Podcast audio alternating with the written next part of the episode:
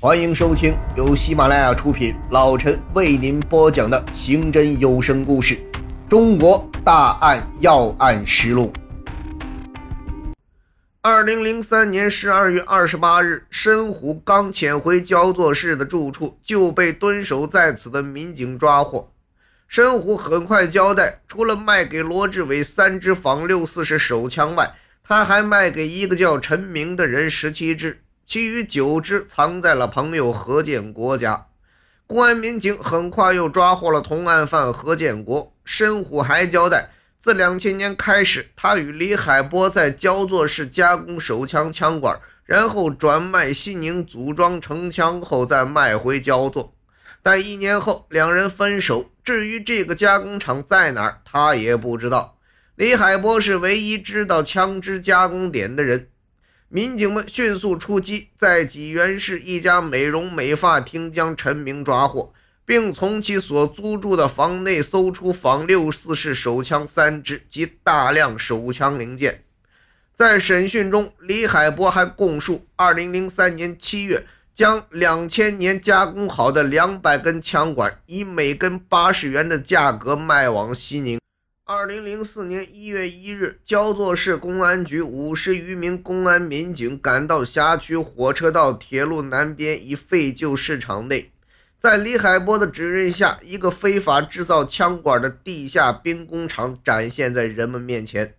这个兵工厂并不是很隐蔽，约两间房的面积。周围都是些废弃的自行车、铁棍等，房屋仅有一个轮卷防盗门。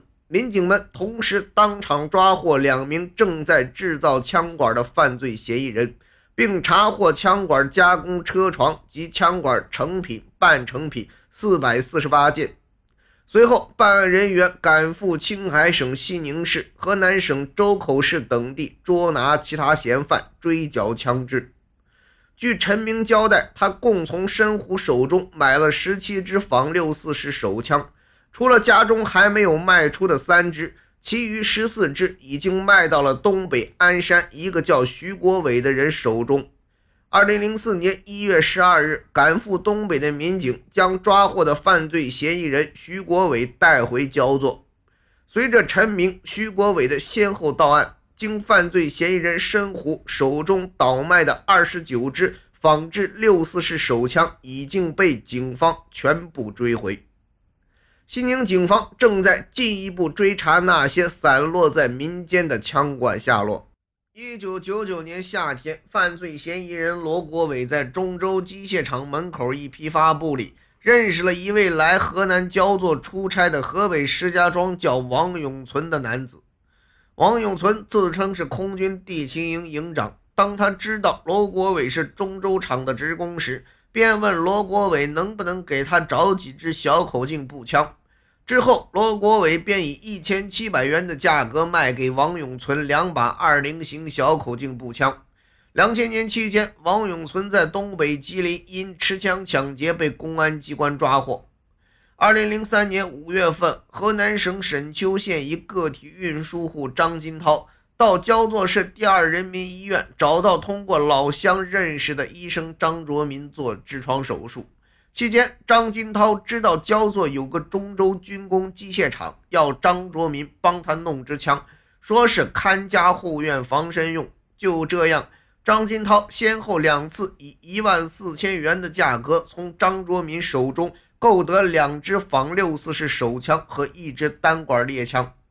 张金涛曾携带枪支窜至天津市伺机作案。二零零四年二月十八日，张金涛伙同吴建生、赵宝峰在天津市塘沽区胡家园菜市场附近，张金涛发现一女子从银行出来后，即电话通知吴赵两人。吴赵驾摩托车，趁女子不备，将其提包抢走。内有现金八千余元及价值八百二十元的三星手机一部。上个世纪五十年代，焦作市建起了一些以生产枪支为主的军工企业，当时曾为国防建设做出了一定贡献，也造就了一大批技术工人。后来，焦作市的军工企业转为民用企业，一些技术工人相继下岗，李海波、申虎、罗国伟、陈明都是其中的一员。他们下岗后，生活状况急转直下。可他们没想靠正当途径改变生活，而是想到了非法制造枪支，以此来获取暴利。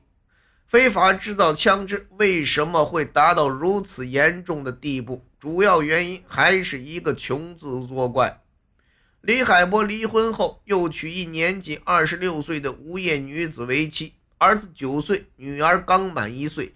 下岗后，家中生活极其困苦。申虎一九八七年高中毕业后，到中州机械厂上班。二零零一年下岗，家中有三个儿子，分别为九岁、四岁和两岁，生活也可想而知。在没有其他任何手艺来挣钱维持家庭生活的情况下，他们想到了吃老本行，制造枪支贩卖。